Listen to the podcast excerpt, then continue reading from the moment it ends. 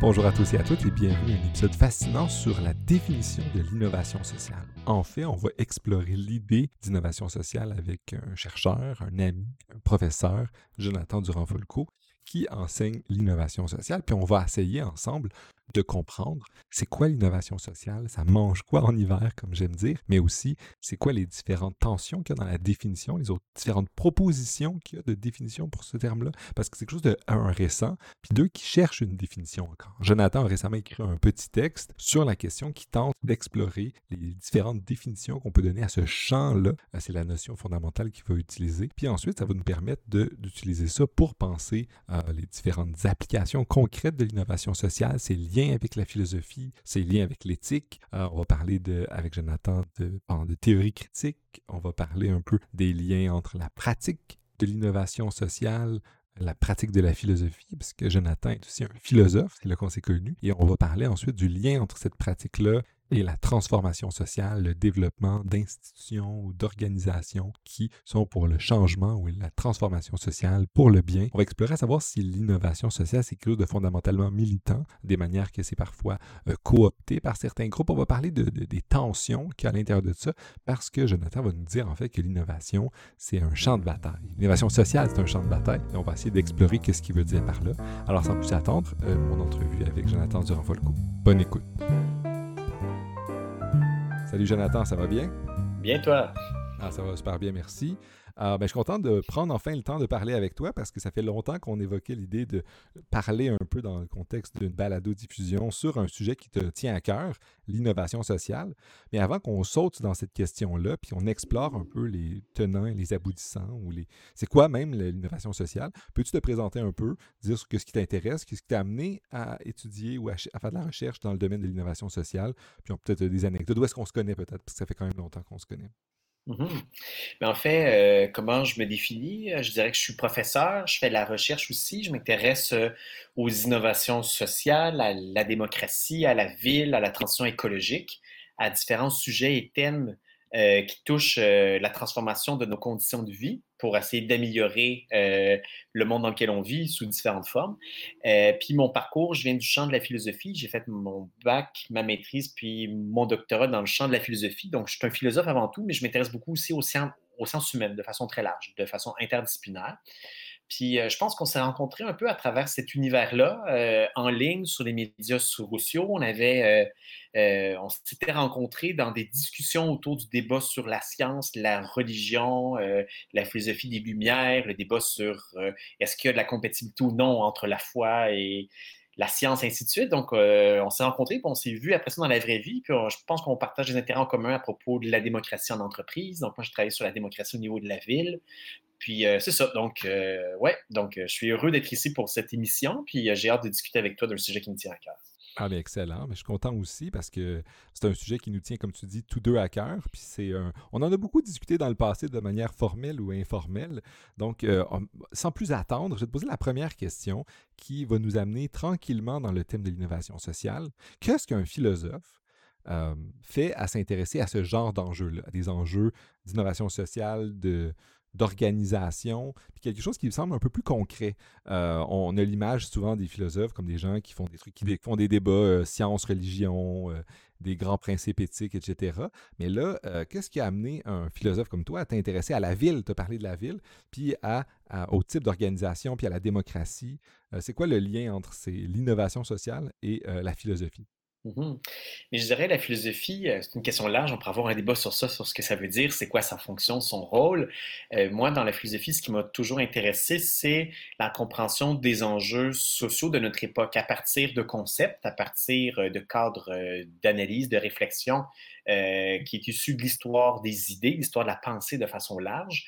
Euh, puis, euh, mais je dirais que depuis le début de mon parcours, je suis intéressé par la compréhension du monde dans lequel on vit et aussi non seulement d'interpréter le monde tel qu'il est, mais assez de voir comment on peut le transformer. Donc, sur ça, je dirais que je suis influencé un peu par la philosophie de Marx.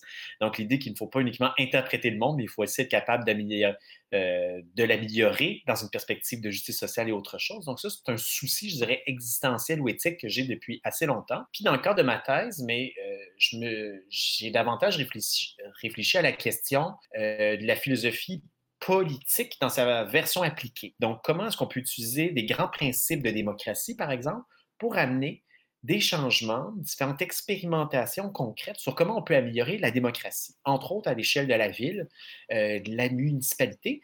Donc, euh, d'emblée, j'ai eu des réflexions sur comment on pourrait faire concrètement pour amener plus de démocratie dans nos vies, dans, dans une échelle de proximité.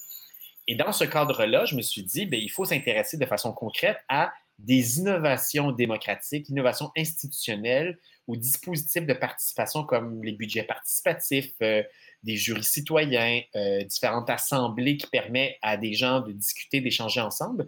Donc, je me suis intéressé à quelque chose à des innovations dans le champ de la démocratie et de façon plus large à différentes innovations qui permettraient d'améliorer nos conditions de vie dans l'économie, la société et autre chose. Donc, pour toi, ton intérêt, c'est de prendre les principes, les idées philosophiques, puis d'essayer de trouver des moyens d'évaluer de, quelle manière on peut les appliquer, puis d'essayer d'innover pour trouver des nouveaux mécanismes, des nouvelles manières de faire pour mettre en application ces principes-là.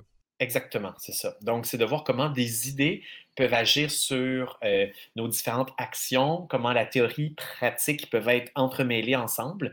Donc, de réfléchir à ce qu'on fait dans nos actions, mais aussi de voir comment les idées, les grands principes de justice, c'est pas juste des grands idéaux vagues et abstraits, comment ça permet de nous guider dans la construction d'espaces de participation, euh, d'espaces démocratiques, comment ça peut améliorer le fonctionnement des entreprises, des villes et de la vie en société aussi. Ça doit être un défi quand même d'amener une discipline qui est assez abstraite euh, à affronter des enjeux qui euh, mobilisent d'autres sciences sociales et humaines, mais notamment la psychologie, mais aussi les sciences de l'organisation, l'économie, la sociologie, les sciences politiques. Alors, c'est comment se fait cette rencontre-là entre la philosophie et des, le concret pour, euh, pour mettre en application les principes? Oui, en fait, c'est une très bonne question. Ça ne va pas de soi, donc c'est une rencontre qui est difficile, hasardeuse un peu. Je dirais que ça implique pour moi, du moins, d'enlever ma casquette de philosophe souvent, puis de la remettre aussi à différents, à différents moments, au sens où, quand j'envisage, par exemple, la question de la, de la démocratie, je vais aller voir ce qui se passe du point de vue de la philosophie, la théorie des idées démocratiques, l'histoire des idées, mais je vais aller voir aussi qu'est-ce qui se passe du côté des sciences politiques qui étudient la démocratie sous un angle différent, voir peut-être l'anthropologie euh, du point de vue de d'autres sciences humaines aussi, et d'essayer d'avoir différents regards croisés qui nourrissent la réflexion. Euh, sur ce que c'est la démocratie, sur ce que ça pourrait être aussi, ou ce que ça a été dans le passé, et comment peut-être on peut envisager des choses qui n'ont pas été actualisées encore. Donc, je dirais que pour moi, ça implique forcément une forme de regard interdisciplinaire, on dirait transdisciplinaire sur un même objet. Puis dans le cadre de ma thèse, où je parlais de la question de la ville, je me suis intéressé aux études urbaines. Je voulais comprendre c'était quoi la ville. Les philosophes ont dit des choses sur la ville, mais il y a d'autres chercheurs, penseurs, historiens, économistes et tout ça qui pensent la ville. Et c'est à travers la pluralité des perspectives qu'on finit par euh, alimenter euh, la réflexion. Donc, je dirais que ça passe forcément par le fait qu'il faut aller au-delà de la philosophie, qu'il faut qu'on sorte de cette discipline, mais ça n'implique pas de la quitter entièrement. Je pense que je reste encore philosophe, puis la philosophie a quelque chose à contribuer aux autres disciplines parce qu'elle peut réfléchir à des choses qui ne sont pas actuelles, qu'on ne peut pas constater dans les faits aussi. C'est quoi l'innovation sociale? Parce que là, tu nous, as, dit que toi, tu la philosophie est à l'intersection de plein d'autres disciplines, tu essaies de, de, trouver des manières de mettre en application ces principes-là dans le, le bouillonnement euh, de, la, vie réelle. Mais, mais c'est quoi l'innovation sociale? Puis ça, je, te le dis parce qu'évidemment, euh, comme j'ai dit en introduction, euh, on a décidé d'en parler parce que tu as écrit il n'y a pas longtemps un texte qui essayait de synthétiser un peu ta réflexion sur c'est quoi l'innovation sociale. Alors, peux-tu nous aider à nous montrer, un, en quoi est-ce que c'est, un champ difficile à définir? Puis deux, c'est quoi la définition que, tu essaies de proposer, qui est le fruit de ton travail, de tes recherches sur le sujet? Oui, mais en fait, je dirais que les innovations sociales, c'est quelque chose qui est difficile à définir parce que c'est un concept euh, en voie de construction. C'est pas un concept défini, consensuel dans la littérature scientifique, académique ou autre. En plus, on pourrait dire que c'est une forme de slogan, buzzword utilisé par euh, des fondations, des gouvernements, des émissions euh, X, Y. Donc, c'est difficile de trouver vraiment une définition unique et vraiment précise, mais quand même, pour essayer de définir c'est quoi, je commencerai à dire que c'est l'ensemble des nouvelles idées, approches, organisations qui, euh, qui cherchent à répondre à des besoins, mais à des besoins, on pourrait dire, d'enjeux sociaux, de problèmes sociaux, que ce soit la pauvreté, l'alimentation, l'exclusion, des inégalités économiques ou autres, et qui essaient de les mettre en application pour essayer de changer les choses. Donc, c'est l'ensemble des initiatives concrètes, des nouvelles méthodes, des nouvelles entreprises qui essaient de répondre à des problématiques humaines, sociales, puis qui essaient d'apporter des changements dans la société pour améliorer le, le sort soit de groupes défavorisés, soit de la société de façon plus large. Mais là, c'est une définition un peu abstraite. Et euh, il y a d'autres groupes, comme par exemple le CRIS, qui est le Centre de recherche sur les innovations sociales, qui va dire des innovations sociales, c'est une intervention initiée par différents acteurs pour répondre à une aspiration, subvenir à un besoin, apporter une solution ou profiter d'une opportunité d'action afin de modifier les relations sociales, de transformer un cadre d'action ou de proposer de nouvelles orientations culturelles. Donc, tu peux voir que c'est des définitions assez vastes. Et pour ma part, ça me rendait insatisfait parce que je me dis, bon, je dois enseigner ça à des étudiants. Qu'est-ce que ça veut dire dans les faits? Et euh, c'est pour ça que je vais essayer de réfléchir pour préciser ce que ça veut dire. Donc, c'est une définition un peu large et abstraite que j'ai donnée ici. Mais c'est ça, c'est là que je voulais en venir. C'est que même si je, suis comme toi de formation philosophique, je me demandais, mais ça mange quoi en hiver? Qu'est-ce que ça veut dire, cette uh-huh. définition-là? Puis ça s'oppose à quoi? et c'est quoi que ça, cherche à amener dans à la réflexion? C'est quoi la contribution de, cette, définition-là de l'innovation sociale? Oui. Je dirais que pour arriver dans le concret, ça aide beaucoup à prendre des exemples de choses qui ne sont pas des innovations sociales, mais qui sont proches. Par exemple, si on parle d'innovation technologique, on parle par exemple le, le smartphone, le téléphone intelligent, c'est une innovation technologique qui a eu un grand impact sur la société. On peut dire, ah, c'est une innovation sociale, ça a changé la société. Oui et non, ça a changé la société, oui, mais dans les faits, c'est une, innovation technologique, donc qui permet à des gens de, de communiquer directement. Mais le smartphone n'a pas été réglé pour répondre à un besoin social particulier déjà défini. Il n'était pas là pour lutter contre la pauvreté, pour réduire les injustices, pour améliorer la démocratie. Il a été là pour faciliter la entre les gens, entre individus. Euh, puis, euh, ça a été davantage développé aussi par différents acteurs, euh, des entreprises privées, des industries, dans une perspective à but lucratif. Donc, le but premier, c'est de faire des profits, répondre à des besoins. Oui, d'une part, ça répond à des besoins, puis ça en crée beaucoup aussi, mais la diffusion de ces innovations technologiques s'est produite en, en faisant en sorte que plusieurs individus se sont mis à adopter cette chose-là, puis ça a changé les comportements par la suite. Des innovations sociales, euh, ça peut prendre la forme d'innovation comme ça, mais ça va d'abord avoir comme finalité première répondre à un besoin de justice sociale, réduire les inégalités, améliorer les conditions de vie, euh, répondre à des besoins humains que vivent certains groupes dans la population. Et ça va chercher en quelque sorte à aussi euh, inclure dans le fonctionnement de ces innovations, les gens directement concernés. Généralement, c'est des innovations qui vont être plutôt des groupes de la société civile, des organismes communautaires, euh, ça peut être des petites entreprises, euh, des collectifs citoyens et autres. Ils vont chercher à améliorer leurs conditions d'existence en inventant des nouvelles façons de faire, des nouveaux outils aussi parfois, mais euh, le but premier de ça, ça ne va pas être de faire des profits, ça ne sera pas d'abord un développement technologique, ça va être en quelque sorte des outils humains, sociaux pour améliorer les conditions de vie des gens. Donc, je dirais que je ferai un contraste ici en disant que les innovations sociales, ça ressemble un peu, mais c'est différent d'innovations technologiques. Donc, ça, c'est une première distinction que je fais à mes étudiants quand je leur présente ce que ça veut dire. Mais encore là, c'est juste un petit bout de la réponse et je n'ai pas encore bien défini ce que ça voulait dire. Mais ça, mais j'aimerais juste revenir parce que dans ce que tu nous dis là, ça, me semble être une définition un peu militante de l'innovation sociale. C'est pas pour faire du profit. On a déjà, des, éléments euh, progressistes ou euh, du moins euh, presque anticapitalistes. Alors, peux-tu nous dire, est-ce que à la base, l'innovation sociale, c'est quelque chose de très critique du système? Parce que j'ai déjà entendu le terme ici et là, notamment par des, comme tu nous, tu nous disais tantôt, par des, groupes de philanthropes, des organisations euh, bureaucratiques ou gouvernementaux qui disent en fait, c'est super bien l'innovation sociale, on doit encourager ça, mais souvent, ça n'a pas cette, euh, cette teneur-là qui est partie un peu critique que, je sens dans ton discours, mmh. mais ça a un truc du genre, on essaie de régler les problèmes des individus, mais puis en plus, si en plus, ça, peut, ça peut, créer de l'innovation, euh, ça peut participer au marché, etc. comment ça, comment ça se place face à ça?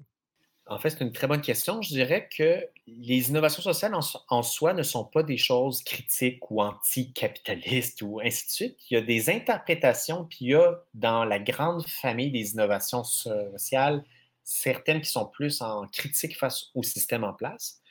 Euh, mais je dirais qu'elles partagent toutes en commun le but d'amener du changement social, d'améliorer la société. En fait, il n'y aurait pas, d'après moi, aucune personne que j'ai rencontrée qui sont dans l'univers des innovations sociales qui dit Moi, je crois que la société va bien, qu'il ne faut rien changer, puis qu'il ne faut pas de changement social, puis que tous les groupes de la société profitent du système en place. Il y a toute une insatisfaction des gens de centre, de gauche comme de droite qui œuvrent dans cet univers-là, si on les met sur un spectre idéologique, qui disent le système en place, il y a des failles, il y a des problèmes, il faut qu'on apporte des solutions concrètes pour améliorer les choses.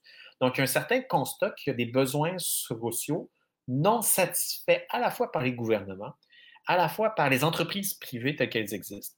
Mais après ça, la forme concrète que ça va pouvoir prendre, il y a des gens qui vont dire, à travers le courant de ce qu'on appelle l'entrepreneuriat social, que l'entrepreneuriat, en fait, on peut utiliser cet outil-là, ce levier. On va créer des entreprises. Les entreprises même peuvent être à but lucratif. Donc, elles peuvent faire des profits, mais le but premier, c'est ça un peu la nuance, c'est que le but premier de l'entreprise, ça ne sera pas de maximiser ses profits et par la bande, elle va redistribuer un peu de richesse. Ça va plutôt être d'avoir la mission sociale dans son cœur. Les gens vont pouvoir vivre de ça, mais ça ne sera pas le but premier de l'activité. Alors que, par exemple, une grande compagnie comme Tim Hortons ou Walmart, qui crée, par exemple, qui donne une toute petite partie de ses profits à des clubs de petits, de petits déjeuners ou d'entraide pour les enfants, ça ne sera pas une innovation sociale. À la limite, ils vont financer des innovations sociales par la banque pour se donner bonne conscience, mais elles-mêmes, ce ne sont pas des innovations sociales. Donc, je dirais qu'il y a de l'entrepreneuriat social, puis il y a d'autres courants plus critiques militants aussi qui s'insèrent dans cet univers-là. Est-ce que les, les, groupes militants qui s'insèrent dans ce mouvement-là sont de toutes les saveurs politiques? Pour, euh, ou est-ce que c'est est-ce qu'il y a euh, une concentration d'un certain mouvement? Ouais. Mais euh, je dirais, dans un de mes textes aussi, puis il y a un de mes cours que je donne sur les innovations sociales, la plupart du temps, je distingue trois courants d'idées et trois types de personnages qu'on voit dans cet univers-là des innovations sociales. Il y a d'abord ce que je viens de dire, les entrepreneurs sociaux qui ont la fibre de vouloir lancer des projets. C'est souvent des gens aussi qui vont avoir une approche du changement social plus basée sur la responsabilité individuelle. Ils vont être seuls ou en petite équipe. Ils vont vouloir créer une entreprise qui va apporter des bénéfices humains concrets, tangibles. Puis ils vont sûrement aller chercher des fonds, des fondations, des investissements privés pour mener à bien leur projet, mais il va avoir vraiment une volonté, je pourrais dire, de changement militant, mais par le biais de l'entrepreneuriat. Ça, c'est un des courants. Un autre courant qu'on peut trouver aussi, c'est ce qu'on appelle l'économie sociale, qui inclut les coopératives, les, différentes organisations à but non lucratif, euh, qui ne sont pas des entreprises privées. Donc, euh, ces différentes organisations, comme par exemple Desjardins à l'origine, euh, dans les caisses populaires, euh, Alphonse Desjardins qui a créé cette initiative pour donner accès à des outils financiers pour le peuple canadien-français, des campagnes, ou ainsi de suite. On peut dire peut-être à la base, c'était un, peut-être un entrepreneur social, mais même plus que ça, un entrepreneur collectif, parce qu'il avait le modèle des coopératives à cœur. Euh, puis on peut dire que les caisses des jardins, avant qu'elles soient aussi institutionnalisées à travers le temps, à travers la taille que ça a pris, à la base, c'est une innovation sociale avant la lettre. Et il y a un autre courant que je distingue de ça, qui se rapprochent un peu, je dirais, c'est des courants qui vont plus être centrés vraiment sur la critique très forte du, euh, du système économique et des différents systèmes d'oppression et qui vont dire on va être dans un mode, par exemple, d'autogestion des organisations. On va créer des, des, des, biens communs et on va essayer de créer des formes d'autonomie en dehors du système en place où on va avoir un pied dans le système puis un pied à l'extérieur, mais on va vraiment avoir une visée que ce qu'on fait dans notre projet, c'est en rupture avec le capitalisme, avec euh, la concentration du pouvoir euh, dans les mains d'une élite ou d'un gouvernement, ou avec euh, différentes pratiques racistes, coloniales, sexistes et autres choses. On va essayer de transformer le monde par des projets autonomes. Ça peut être par exemple des éco-villages, donc des gens qui vont aller s'installer à la campagne puis vivre de la terre directement. je fais un peu des clichés, mais on peut entrer ça aussi dans le grand spectre des innovations sociales, même si ce n'est pas les seuls qui existent. Donc, c'est ça, je dirais qu'il y a différents courants profils. Puis les gens qui sont plus militants vont lancer des projets concrets. Ce ne sont pas juste des gens qui vont aller contester dans les rues, qui vont être contre le gouvernement, mais c'est des gens qui vont créer des choses, qui vont créer des projets des différentes organisations qui vont faire une différence aussi. Est-ce que c'est quelque chose de nouveau, c'est l'innovation sociale? Est-ce qu'il y a eu une évolution dans le temps? Parce que là, tu nous présentes ça, tu, nous commences à tracer les frontières pour inclure et, nous présenter les, groupes qui en font partie, puis ceux qui en font moins, l'intérêt de faire des projets, être en action, euh, ça mélange l'entrepreneuriat et, le mouvement, l'entrepreneuriat collectif, les, les, organisations collectives. Tu nous as tracé un, début de, territoire comme ça. Euh, mais est-ce que mmh est-ce que c'est nouveau? C'est quoi son histoire? Mmh Mais je dirais qu'il faut distinguer les innovations sociales au pluriel comme choses, peut-être comme activités, projets qui ont émergé des problèmes sociaux concrets dans l'histoire. Et ça, on préfère euh, des livres de littérature, revenir euh, en l'Antiquité, peut-être dans les sociétés préhistoriques, comme on les appelle, euh, pour voir quelles sont les innovations sociales que les différentes, que les différentes sociétés humaines ont amenées au fil du temps. Donc, je dirais que c'est quelque chose, si on regarde, c'est toute forme d'organisation qui change la vie des gens qui répondent à des besoins sociaux non, non, non satisfaits. Si on prend ces définitions très larges, on peut dire que toujours eu ou presque des innovations à différentes époques de l'histoire. Mais je dirais comme discours, comme approche ou vision du monde, comme un concept que les gens utilisent en disant moi je fais de l'innovation sociale, ça c'est apparu il n'y a pas si, long, si longtemps. Euh, les premiers chercheurs à avoir utilisé le concept, on voit quelques petites apparitions au 19e siècle, 20e siècle, mais c'est vraiment dans les années 1980-90 que là, il y a plusieurs gens qui se mettent à dire on fait des innovations sociales et c'est quelque chose de différent que les innovations industrielles, technologiques et strictement économiques. Puis ça, c'est dans un contexte où, euh, à cause de la mondialisation, puis à cause de la transformation de l'économie, on s'est mis beaucoup à valoriser les innovations. Donc, on a eu des politiques industrielles, les gouvernements finançaient des centres de recherche et de développement. On s'est mis à dire que l'innovation, c'est à la fois un bon outil pour créer de la richesse économique, la croissance, la compétitivité. Et là, on s'est mis à vraiment injecter de l'argent dans des projets, dans des programmes de recherche d'innovation mais c'était de l'innovation, on pourrait dire, d'abord centrée sur la croissance économique. Et là, il y a des chercheurs en sciences humaines, comme par exemple au Québec, le CRISE, Benoît Lévesque et autres, qui ont créé en 1986 le premier centre de recherche sur les innovations sociales en disant, mais si on regarde les innovations de façon large, on voit que des innovations dans le champ des groupes communautaires, euh, par exemple des garderies euh, basées sur la communauté, euh, différentes organisations, des corporations de développement économique communautaire. Il y a des innovations sociales d'entraide, de sécurité alimentaire dans différentes villes et villages. Mais dans le fond, on peut décrire toutes ces formes de transformation sociale qui sont davantage citoyennes, communautaires et autres comme étant des innovations. qu'on peut regarder avec une grille d'analyse comme on, comme, on peut observer, puis aussi des innovations économiques et industrielles. Donc, dans les années 1980, ça a commencé tranquillement à faire de la recherche sur ça, mais je dirais que le discours des innovations sociales est vraiment apparu à pleine vitesse et à grande, à en grande intensité dans les années 2000, suite à la crise financière de 2007-2008. Parce que là, on est arrivé avec la crise de 2007-2008, avec une crise financière mondiale, on se rendait compte que le système économique basé sur la spéculation financière, basé sur la déréglementation, basé sur la mondialisation, euh, puis des grandes compagnies privées, mais en fait, ça nous ramenait au bord du gouffre et il fallait développer autre chose. Et c'est vraiment à ce moment-là que le discours sur l'entrepreneuriat social, qui est né dans les années 1980 aussi, mais vraiment, il s'est développé à grande vitesse avec des programmes universitaires, avec différentes écoles qui ont enseigné l'entrepreneuriat social. Euh, l'économie sociale au Québec, entre autres, aussi s'est institutionnalisée dans les années 2000. Et là, progressivement, l'économie sociale a, en quelque sorte fait une place en disant aussi une économie qui existe. Il n'y a pas juste l'économie privée, il n'y a pas juste les grandes sociétés d'État, les entreprises publiques qui existent, il y a quelque chose comme l'économie sociale, les coopératives, qui existent depuis très longtemps, mais maintenant, on leur fait une place. Donc, je dirais vraiment, c'est dans les années 2000 et 2010 que le discours des innovations sociales comme étant lié du changement, c'est vraiment quelque chose qui est venu en force, puis qui s'est vraiment développé. Et là, les gens qui étaient dans la philanthropie, dans le milieu communautaire, dans les entreprises privées, dans plein de milieux, tout le monde se sont mis à dire, du jour au lendemain ou presque, on fait des innovations sociales. C'est ce qu'on fait depuis qu'on est né, ou c'est quelque chose qu'on veut faire maintenant. Puis là, il y a des programmes de subvention qui viennent avec ça, des, nouveaux outils de financement. Donc, c'est vraiment quelque chose, je dirais, les innovations sociales comme discours, comme quelque chose qui est approprié, puis les gens vont utiliser ce mot-là de façon active. C'est vraiment depuis 20 ans que ça existe à peu près. C'est peut-être à ce moment-là où il y a eu une explosion de l'utilisation de ce terme-là que la difficulté de le définir précisément est arrivée parce que plein de gens, il y a une, explosion de l'usage, il y a plein de gens qui amènent le concept sur des choses qui euh, sont un peu périphériques peut-être ou qui essaient d'inclure des éléments, puis ça peut euh, rendre ça un peu plus confus. J'aimerais qu'on revienne à ta définition. C'est quoi la contribution que tu essaies d'amener à, la définition de, ce grand territoire-là que tu nous présentes? Parce que l'article le, mm-hmm. que, tu as écrit, que, j'ai lu avec plaisir, euh, il commence avec un titre punch quand même. C'est l'innovation sociale comme champ de bataille.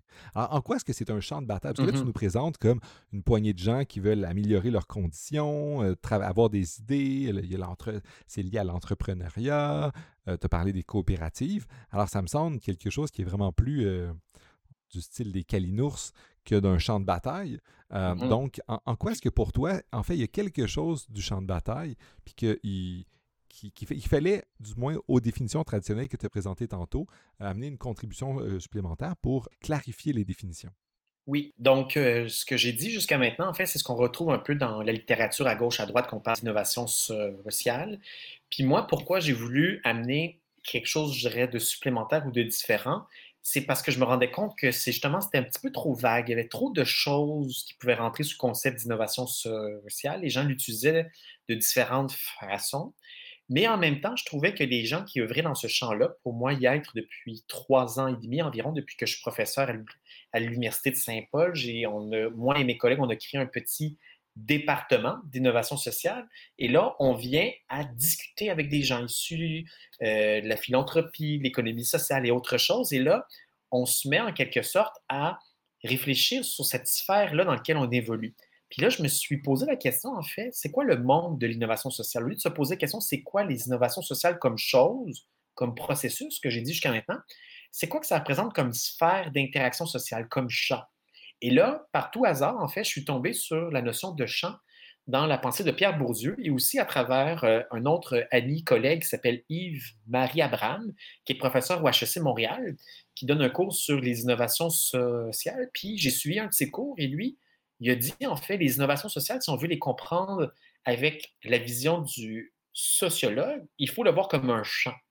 Et là, la théorie du champ chez Bourdieu, ça met l'accent sur le fait que les innovations sociales, c'est un ensemble de gens, d'individus qui interagissent ensemble parce qu'il y a quelque chose qui est en jeu dans ce champ. Et les gens, malgré le fait qu'ils semblent s'entraider, collaborer, coopérer pour faire des projets euh, qui essaient d'améliorer le monde, d'amener un changement positif et ainsi de suite, c'est des gens qui sont en quelque sorte en concurrence les uns vis-à-vis les autres. C'est aussi un champ où les gens cherchent à aller chercher du financement, cherchent à acquérir une forme de légitimité, à se faire valoir comme des bons entrepreneurs sociaux ou comme des bons innovateurs sociaux. Et il y a comme des codes qui vont réguler ces différentes interactions dans ce champ. Et là, je me suis posé la question, ça lui mis en fait en quelque sorte des idées sur des choses que j'avais vues, que j'avais observées, qui est le fait de dire oui, c'est vrai que les innovations sociales, c'est bien beau, mais dans les faits, les gens qui participent à ça, on joue, les rôles, on joue des rôles comme par exemple des gens qui sont dans le champ économique, qui vont chercher à avoir un gain économique. Ou dans, la, ou dans le champ artistique, les gens vont faire des différentes œuvres d'art, mais ils vont en quelque sorte en rivalité les uns avec les autres. Et là, cette approche-là d'un champ ou d'une forme d'espace d'interaction où différentes personnes qui font de l'innovation sociale interagissent ensemble, mais se mettent en quelque sorte en compétition, puis ils vont lutter les uns contre les autres, malgré le fait qu'ils semblent aller ensemble. C'est cette double dimension un peu paradoxale que j'ai voulu approfondir par la notion de champ. Donc, je ne l'ai pas introduite de façon précise, mais je me suis dit, au lieu de dire c'est quoi les innovations sociales comme chose, c'est plutôt c'est qui les innovateurs sociaux, qui sont ces gens-là? Et dans quels espaces, dans quel milieu est-ce qu'ils interagissent, par quel code, par quelles contraintes, par quelles normes. Puis en se posant la question du qui, c'est qui les innovateurs sociaux, c'est là qu'on se rend compte comment ça marche, cet univers-là. Cette notion de champ-là t'aide à voir donc que ce n'est pas, un, pas un terrain où les gens sont seulement, en coopération, il y en a qui sont en compétition, pas toujours pour un, de, l'argent, mais aussi pour des codes, pour la légitimité, qui veulent légitimiser ce qu'ils font. Euh, c'est ça les, éléments que tu trouvais qui manquaient dans les approches traditionnelles de définition de l'innovation sociale, en disant, mais là, il y a un champ particulier qui est celui de l'innovation sociale, dans lequel, qui ont leurs propres défis, qui ont des relations en particulier entre eux, etc. C'est ça, oui. Puis en fait, si on prend plus, disons, la théorie de Bourdieu, parce qu'il y en a d'autres aussi, Bourdieu, il va dire que dans chaque champ, il y a quelque chose qui est en jeu. Il y a quelque chose qui est comme euh, que les gens vont faire ensemble. Ils vont jouer dans un champ, comme un champ, de football ou un champ de soccer. Euh, les gens vont jouer un jeu, il va avoir des règles qui vont structurer le champ. Dans le champ de l'innovation sociale, ce qui est en jeu, c'est répondre à des besoins sociaux, comme j'ai dit, puis c'est contribuer au changement social. Le changement social, tous les gens qui jouent au jeu de l'innovation sociale cherchent ça en quelque sorte. C'est ça qui est en jeu. Mais là, dans ce champ-là, même si tout le monde cherche, vise le changement social, les gens ne vont pas avoir la même interprétation de ce que ça veut dire. Donc, ils vont avoir des visions très, très différentes. Et ensuite, ce que ça va impliquer aussi, c'est que pour être capable de se faire valoir dans ce jeu d'innovation sociale, pour, par exemple, se faire financer des projets d'innovation sociale, les gens vont devoir accumuler une certaine forme de capital. Puis là, chez Pierre Bourdieu, la notion de capital, c'est un concept qui est assez important, qui est très riche parce qu'il dit, euh, généralement, quand on parle de capital, comme chez Marx, comme chez Thomas Piketty, comme chez les économistes, on va souvent parler de capital économique. C'est un stock d'argent, de ressources, patrimoine, d'actifs qui nous permet de faire des choses dans la sphère économique. Mais le capital chez Bourdieu, ça peut être le capital culturel. Par exemple, mon, euh, ma culture générale, mes compétences, savoir-faire, euh, euh, les différents diplômes que j'ai accumulés, les différents livres que j'ai avec moi dans mes bibliothèques, ça fait partie de mon capital culturel. Puis dans le champ intellectuel ou culturel, le fait d'avoir beaucoup de capital culturel, ça va me donner plus d'influence, de visibilité, de reconnaissance dans ce milieu. Il y a aussi, par exemple, le capital social, qui est le capital, l'ensemble des réseaux de contacts et des liens que j'ai à travers mes amis, collaborateurs, des cartes, des cartes d'affaires, euh, qui vont me donner différentes opportunités de faire des choses. Et là, dans le champ de l'innovation sociale, euh, le professeur que j'ai mentionné plus tôt, Yves-Marie Abraham, lui va dire, en fait, c'est quoi le capital particulier, spécifique qu'on a dans ce champ-là. Il va dire que c'est un capital d'utilité sociale ou de bienfaisance.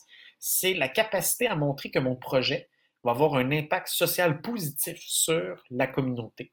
Ça va être par exemple un capital qui va montrer ah, en quoi mon projet à moi, non pas qui est rentable économiquement, ça c'est plutôt un critère pour la sphère de l'entrepreneuriat privé classique, mais en quoi mon projet a un fort impact sur la société. Et là, dans le champ des innovations sociales, depuis dix ans, va apparaître ce qu'on appelle l'évaluation des outils de mesure d'impact social. Donc, on va dire, pour avoir de la valeur, pour financer des projets d'innovation sociale, vous devez être capable de démontrer votre impact, d'être capable de le mesurer, de le chiffrer, de le quantifier. Et ça, ça vient en, euh, en quelque sorte des outils pour être capable d'évaluer c'est quoi votre capital à vous dans ce champ-là. Donc, je trouvais que la théorie de Bourdieu, c'est intéressant parce que les gens qui vont faire des projets d'innovation sociale vont avoir besoin de ressources monétaires, symboliques, sociales. Ils vont devoir mobiliser des gens. Mais ils vont devoir aussi montrer que leur projet a un impact positif sur la communauté. Donc, c'est l'ensemble de ces choses-là qui font en sorte que les innovateurs sociaux vont faire des projets qui marchent. Si tu n'as pas de capital d'utilité sociale, si tu n'as pas de réseau de contact, si tu n'as pas de légitimité, puis si tu n'as pas une scène, ça va être difficile de faire un projet d'innovation sociale. Mais est-ce que ça veut aussi dire que les, gens qui sont dans ce champ de l'innovation sociale-là compétitionnent entre eux pour savoir ces biens-là, ce type de capital-là original? De, quelle manière est-ce que ça se fait? Parce qu'ultimement, euh, pour ma correcte, mais sans doute faible compréhension de Bourdieu, il y a quelque chose, on, on, se distingue par notre capital social, puis on veut en accumuler plus pour avoir un statut social. Puis là, ultimement, est-ce que, est que la dynamique est, est semblable? Est-ce que les gens dans le, le, champ de l'innovation sociale, il veut accumuler plus d'utilité sociale? Est-ce que. Parce que j'aurais l'impression que ces gens-là.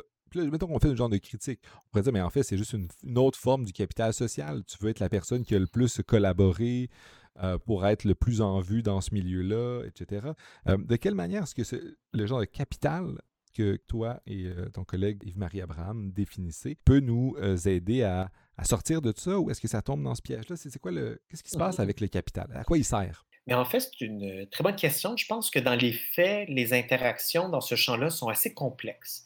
Ce qui est mis de l'avant, ce qui est valorisé par les normes, les pratiques, les discours d'innovation sociale, c'est vraiment la coopération, l'entraide. C'est collaborer. On va voir ça dans tous les sites web, dans toutes les approches, dans les milieux. Quand il y a des soirées, on parle de collaboration, on parle de changement positif.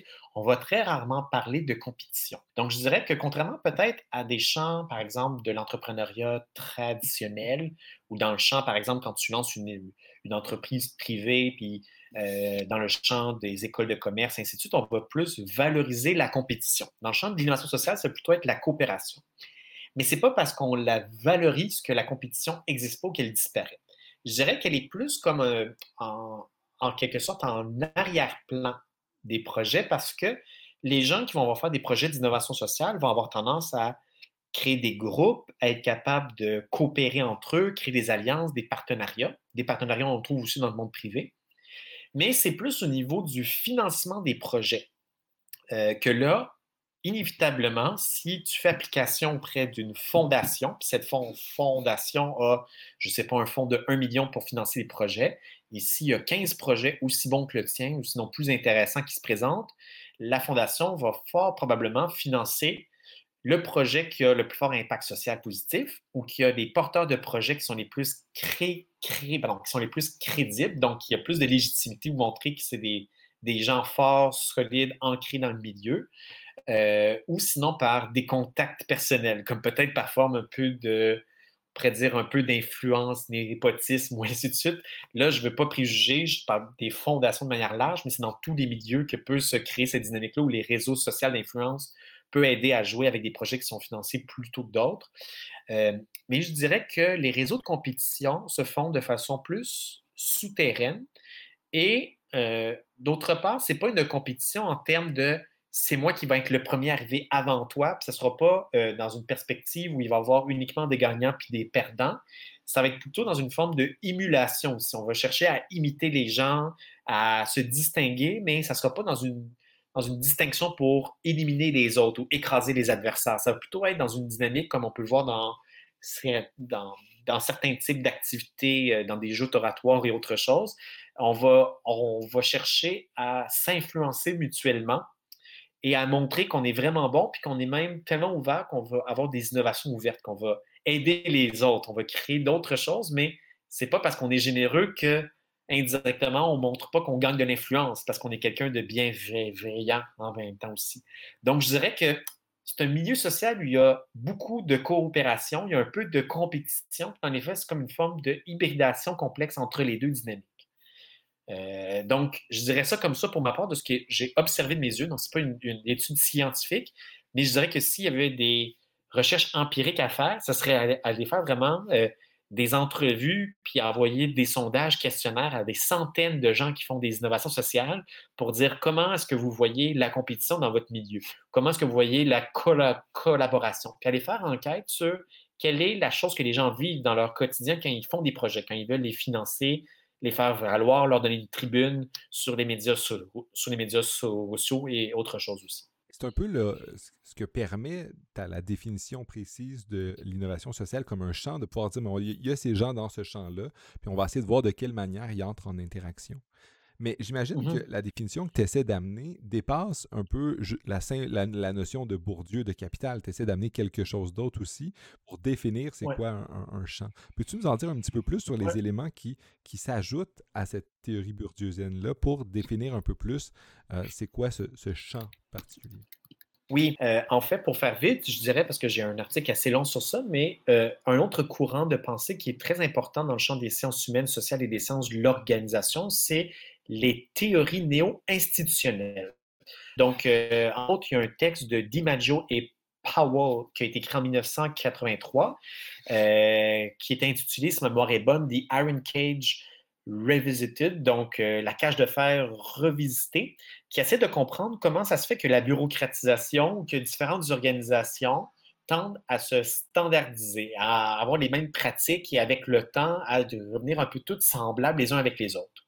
Si on prend par exemple, comme un exemple que tu connais bien, euh, la Caisse d'économie euh, des jardins, des caisses populaires, qui est devenu le mouvement des jardins. Parfois, on a une critique un peu vague et superficielle en disant c'est devenu une banque comme les autres. Dans les faits, comment ça se fait qu'une organisation va avoir tendance à imiter ce que les autres font? Et cette théorie-là, ce qu'elle dit, c'est parce qu'elle évolue dans un champ organisationnel. Et dans ce champ-là, il va y avoir des dynamiques d'imitation où, par exemple, des jardins vont en quelque sorte euh, imiter un peu ce que les autres institutions financières font parce qu'elles sont en compétition, puis peut-être que les autres institutions ont des bonnes idées. Fait qu'on va juste les refaire nous aussi parce que ça marche ailleurs. Il y a d'autres pressions qui ne sont pas juste par force d'imitation, mais par des contraintes qu'on pourrait dire coercitives, parce que, par exemple, on va imposer des lois, différents règlements, par exemple l'autorité des marchés financiers ou des règles sur la capitalisation des institutions financières qui vont les obliger en quelque sorte, à adopter certains comportements. Des fois, par exemple, il y a une loi au niveau du gouvernement qui va obliger toutes les entreprises de milieu à se conformer à des règles. Et là, ça va avoir évidemment pour effet que les différentes organisations dans ce champ-là vont euh, inévitablement avoir tendance à se ressembler ou à se conformer à ces règles-là. Et il y a d'autres dynamiques aussi, euh, des approches néo-institutionnelles qui vont dire, en fait, euh, cette dynamique de iso, qu'ils vont appeler d'isomorphisme, c'est-à-dire de la forme qui va avoir tendance à se ressembler d'une organisation à l'autre, ça va euh, avoir été causé par le fait qu'il y a des professionnels. Il y a des gens qui, par exemple, qui sont formés dans les écoles de gestion puis de commerce, qui vont aller administrer ces différentes organisations. Et ils vont avoir tendance, que ce soit des organisations privées, coopératives, à but non lucratif ou autres, à adopter différents discours, pratiques, valeurs, méthodes de gestion qui viennent des mêmes écoles et ça va avoir un, effet en quelque sorte de uniformiser le mode de gestion d'organisation. Et euh, si on prend cette théorie-là par rapport au champ de l'innovation sociale, comme il se développe comme champ, ça va avoir tendance à s'institutionnaliser. Il va y avoir des règles de financement qui vont venir des différents projets. On va développer des outils, des indicateurs d'impact qui vont avoir tendance à standardiser comment les projets euh, peuvent acquérir du financement, donc doivent se faire valoir, ainsi de suite. Puis, il va y avoir aussi de plus en plus ce qu'on appelle les professionnels de l'innovation sociale, différents accompagnateurs, des coachs, des, des, experts en financement participatif, des gens qui sont pros du design thinking, des facilitateurs, facilitatrices dans des processus d'idéation en groupe. Il va y avoir de plus en plus d'organisations, de services conseils d'accompagnateurs, d'accompagnatrices qui vont en quelque sorte appuyer les projets d'innovation sociale, ce qui va avoir l'effet de donner une cohérence à ce champ-là. Ça va beaucoup aider les projets à acquérir des outils pour être plus efficaces, mais en même temps, ça va avoir tendance que si c'est les mêmes accompagnateurs qui accompagnent des dizaines, des centaines de projets différents, les projets risquent en quelque sorte d'être influencés par les gens qui les accompagnent aussi. Donc, ce n'est pas quelque chose qui est entièrement mal ou négatif, mais c'est quelque chose qui cherche, à, décrire comment ça se fait que les différentes organisations, que les projets d'innovation sociale, qui essaie de faire les choses différemment, d'être créatif, d'inventer des, nouvelles choses, vont avoir tendance peut-être avec le temps à se ressembler les uns avec les autres. Ils vont avoir le même discours. Donc, je dirais que euh, le champ de l'innovation sociale va avoir tendance à s'institutionnaliser, à se professionnaliser, puis il va avoir des contraintes qui vont faire en sorte que les différents projets vont se ressembler les uns les autres. il n'y a pas une tension un peu parce qu'ultimement, de la manière que tu le présentes, l'innovation sociale a quelque chose de grassroots, qui vient de la base. Puis là, il y a ce mouvement-là de d'institutionnalisation. Comment est-ce que, ça se gère? Est-ce que c'est bien l'institutionnalisation? Est-ce que c'est mal? Ou est-ce qu'en fait, c'est juste quelque chose qu'on observe? Comment est-ce que ça se passe dans le champ de l'innovation sociale, ce mouvement vers l'institutionnalisation? En fait, c'est un mouvement qui est complexe. Je dirais que si on prend juste la vision de Pierre Bourdieu, que j'ai euh, évoqué plutôt la théorie néo-institutionnelle, ces deux visions-là vont avoir tendance à expliquer pourquoi le champ se reproduit. Il va avoir tendance à se conserver lui-même avec le temps. Donc, le fait qu'il s'institutionnalise, c'est-à-dire qu'il devient plus rigide, défini par des règles de fonctionnement claires pour tout le monde, ça va avoir tendance, à quelque sorte, à le rendre plus stable, à définir des contours, des frontières, mais ça va faire que le champ évoluera pas. Mais là, il y a d'autres théories des champs qui vont dire, mais il faut un peu expliquer parce que les champs, ce n'est pas quelque chose qui est fixe, qui n'est pas figé, c'est quelque chose qui peut évoluer aussi. Puis là, c'est là que d'autres auteurs que j'ai étudiés dans mon, dans mon texte, euh, qui s'appelle L'innovation sociale comme champ de bataille, qui s'appelle Flickstein et McAdam, qui vont dire en fait, il faut voir aussi comment les champs, c'est quelque chose qui, qui naît, euh, c'est des choses qui qui changent, et qui sont en quelque sorte interreliés avec d'autres champs. Donc, le fait que le champ de l'innovation sociale, ce n'est pas un monde clos qui est refermé sur lui-même, c'est un champ qui est lui-même influencé par ce qui se passe dans le champ économique, le champ culturel, politique, parce qu'il se passe dans l'univers euh, des universités, par la philanthropie. Ça va être un champ qui va être en quelque sorte influencé par des forces externes qui vont avoir tendance à le changer. Mais aussi, je dirais que une fois que les règles des innovations sociales sont mises en place, que des programmes de, de financement qui sont mis en place, puis que les gens s'entendent pour dire, OK, là, on se comprend sur ce que ça veut dire, à l'intérieur de ce champ, il va y avoir différents acteurs qui vont avoir des visions critiques, qui vont dire, ah, peut-être que les choses seraient différentes si on envisageait les choses de telle façon. Peut-être que ce que vous dites par changement social, ce n'est pas du vrai changement social, c'est autre chose à la place. Peut-être au lieu de mesurer l'impact social des projets, il faudrait plutôt financer, voir c'est quoi les impacts négatifs plutôt des projets.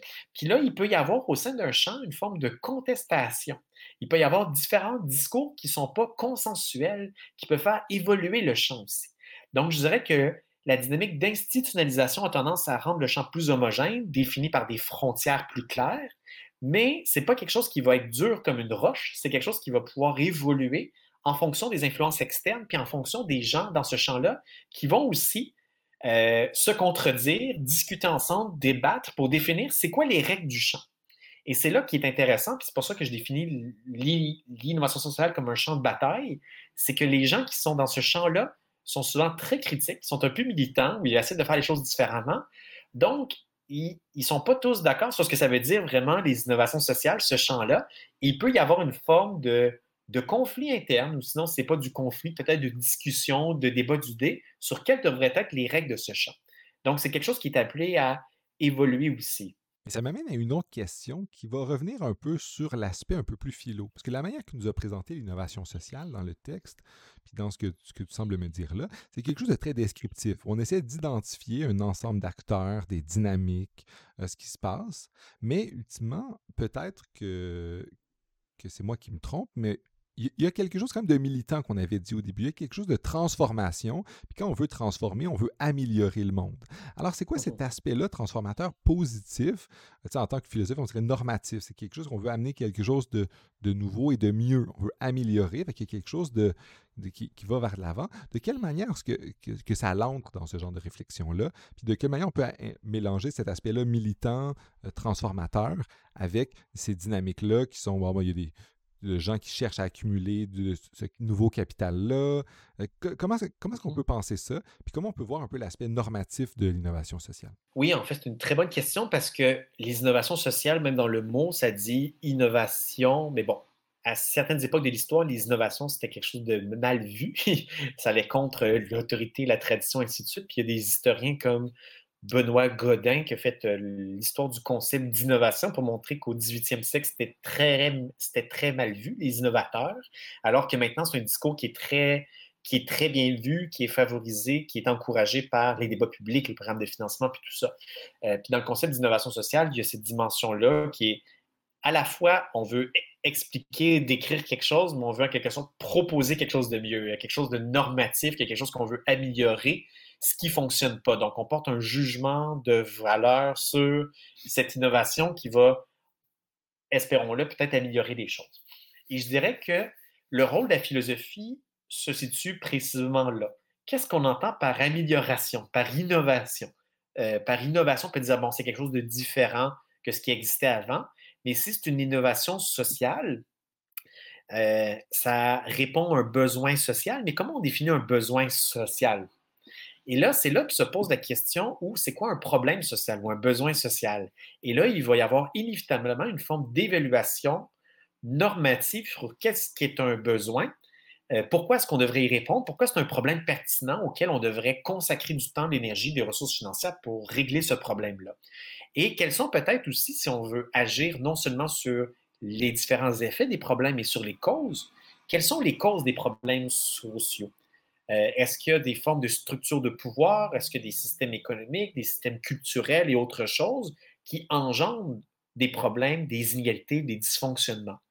Et là, le rôle de la philosophie, je dirais, en combinaison, en tandem avec les formes de théorie critique aussi, euh, qui sont un peu comme une excroissance à la fois de la philosophie, mais de différentes sciences humaines, on peut les mettre ensemble pour euh, être capable d'évaluer, de juger en quoi les innovations sociales permettent ou non de transformer des rapports sociaux, d'améliorer la condition de vie des gens ou sinon d'améliorer la justice, l'égalité.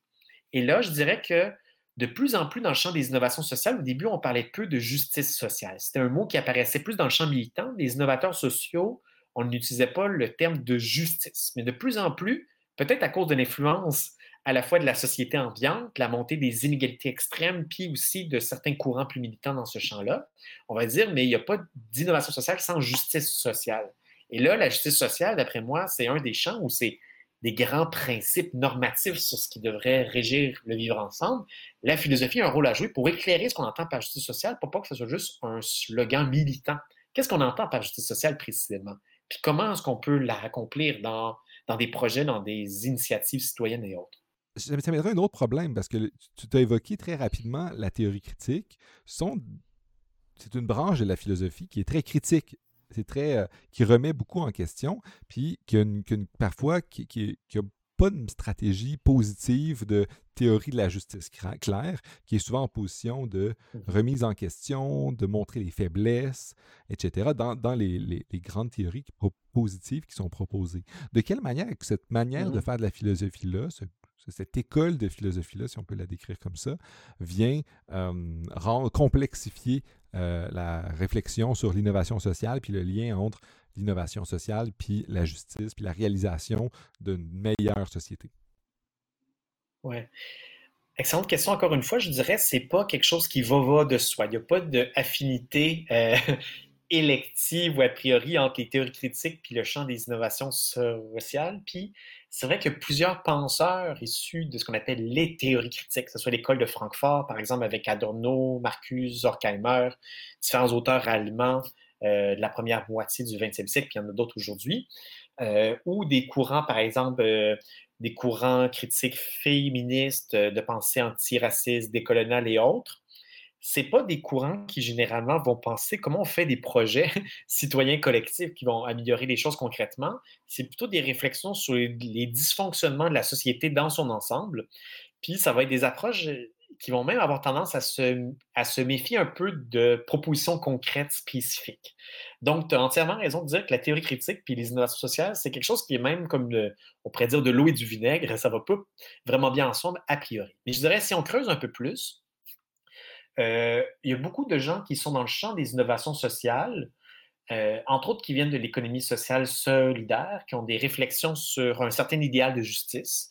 Il y a aussi dans le courant, je dirais, des groupes un peu plus militants, donc qui se mettent dans des dynamiques de projets d'autogestion, de transformation sociale et tout ça, qui viennent d'un champ où ils ont euh, en quelque sorte intégré différentes pensées critiques et qui se sont en quelque sorte rendus compte aussi que certes c'est important de critiquer, contester, de militer, d'aller dans la rue, ainsi de suite, mais c'est quelque chose qui ne change pas les choses ultimement.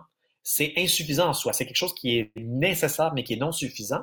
Puis il faut aussi apporter des solutions concrètes. Donc, je dirais, c'est aussi beaucoup de gens qui ont à la fois cette vision critique, mais qui se disent, mais il faut aussi développer des solutions concrètes, pratiques, et qui en quelque sorte, ils sortent de la théorie critique pour aller chercher d'autres outils pour aller chercher d'autres approches, d'autres philosophies plus constructives. Et c'est là qu'ils vont entrer en interaction avec d'autres gens de d'autres milieux et qu'il va y avoir en quelque sorte cette hybridation-là. Il y a des gens, par exemple, peut-être issus de l'entrepreneuriat social, qui n'ont pas de formation en sciences sociales ou en grande théorie critique, qui ont, des, euh, qui ont des bonnes intentions, des bonnes visées, qui vont avoir certaines capacités pratiques à faire des projets. Puis là, dans ces milieux, ils vont parfois rencontrer des gens qui sont beaucoup plus critiques qu'eux et ça va les amener à développer une forme de réflexivité sur leur projet. Parce qu'on les encourage à être un peu réflexifs, à penser un peu à l'extérieur de la boîte. Donc, il peut y avoir un effet, je dirais, d'influence dans ce champ entre des gens qui sont très critiques, des gens qui sont moins critiques. Et euh, dans le cadre, par exemple, de formation où on enseigne à des gens à faire des projets d'innovation sociale, c'est là qu'on peut ajouter, je dirais, différents modules de pensée pour dire est-ce que votre projet d'innovation sociale euh, règle la cause du problème ou va juste la reproduire différemment? Est-ce que vous avez pensé à, ce que votre projet soit inclusif? Qu'est-ce qu'on entend par là? Est-ce que vous pensez à votre projet qui peut avoir des conséquences sociales négatives? Est-ce que vous savez c'est quoi les angles morts du néolibéralisme aussi, et en quoi votre projet permet d'éviter ces angles morts ou d'éviter euh, ces choses-là? Donc, je dirais que euh, si on inclut la formation critique pour amener la réflexion éthique et politique dans les projets d'innovation sociale, on va pouvoir, puis ça c'est un peu mon biais à moi, parce que je suis un peu de l'école critique, ça va pouvoir améliorer des projets pour éviter qu'ils reproduisent des injustices ou des inégalités un peu malgré eux. Euh, mais ça ne sera pas tous les courants de la pensée qui vont être comme ça, puis d'après moi, ce n'est pas le courant qui est le plus fort à l'heure actuelle dans ce champ. J'aurais une autre question alors qui revient un peu sur les derniers éléments que tu as dit. Tu dis qu'une chose importante ou utile que les individus qui euh, innovent socialement euh, soient, conscients de leur biais, c'est là le rôle de la théorie critique. Mais est-ce qu'une des solutions, ce ne serait pas plutôt de... Parce qu'on a déjà des, écoles d'entrepreneuriat, d'affaires. On a il y a toutes les business schools, les écoles de commerce qui des entrepreneurs. Puis de plus en plus, on, leur donne des cours d'éthique, on leur donne ce, genre de formation-là. Euh, de quelle manière est-ce que l'innovation sociale se, positionne par rapport à ça? Est-ce que des écoles d'affaires, comme euh, on, on connaît moi et toi à HSC Montréal, mais d'autres institutions comme ça, qui essayent quand même un temps soit peu, de d'amener une réflexion critique, puis d'amener ces éléments-là à des étudiants qui vont faire ça. Est-ce est, que l'innovation sociale, est-ce que c'est ça le lieu de l'innovation sociale? de quelle manière est-ce que ça se positionne? Ça, ça serait la première angle de ma, ma, question. La deuxième, ça revient un peu de, de, ce que tu nous disais de, en tension entre le, la théorie critique et euh, l'innovation sociale. Pourquoi est-ce que c'est le lien s'est fait beaucoup avec la, avec la théorie critique, puis moins avec des écoles philosophiques moins critiques, qui sont euh, tout aussi, disons, positives, Louis pas le, libéralisme égalitaire ou d'autres courants qui ont des projets, de, qui ont une conception de la justice, de la justice sociale, de l'équité, etc. Euh, pourquoi est-ce que c'est eux qui mmh. ont moins accroché, du moins? est-ce qu'ils ont moins accroché à, l'innovation sociale? Peux-tu mmh juste démêler un petit, un, petit peu, un petit peu tout ça, puis ensuite rebondir sur les écoles d'affaires comme lieu pour l'innovation sociale? Oui, donc euh, si j'essaie de répondre aux deux, questions à la fois, c'est très intéressant. Je dirais qu'il faut distinguer peut-être le champ de l'innovation sociale dans ces espaces, on pourrait dire, où il y a des incubateurs, des, euh, des groupes de soutien, il y a des organisations de services conseils, différents modules en ligne par des fondations qui coachent des entrepreneurs sociaux, des innovateurs sociaux à faire des projets. La plupart de ces espaces-là n'ont pas de formation critique ou même éthique, de réflexion de théorie libérale, la justice et autres. Donc, c'est quelque chose qui n'existe pas vraiment. Euh, dans les universités, par contre, où commencent à naître différents programmes d'innovation sociale, comme à l'UQAM, il y a un programme euh, de maîtrise en innovation sociale dans l'école de gestion, HEC de Montréal, l'Université de Concordia Montréal. De plus en plus d'universités vont inclure des cursus, des programmes, des profils avec ça. Et là, c'est là que ça va dépendre un peu des professeurs des philosophies présents dans les départements universitaires. On dirait, pour répondre à cette question-là, il faut aller voir un peu la, sociologie des départements universitaires, qui sont les individus, puis les différentes pratiques, puis les règles administratives qui ont cours par rapport à ça.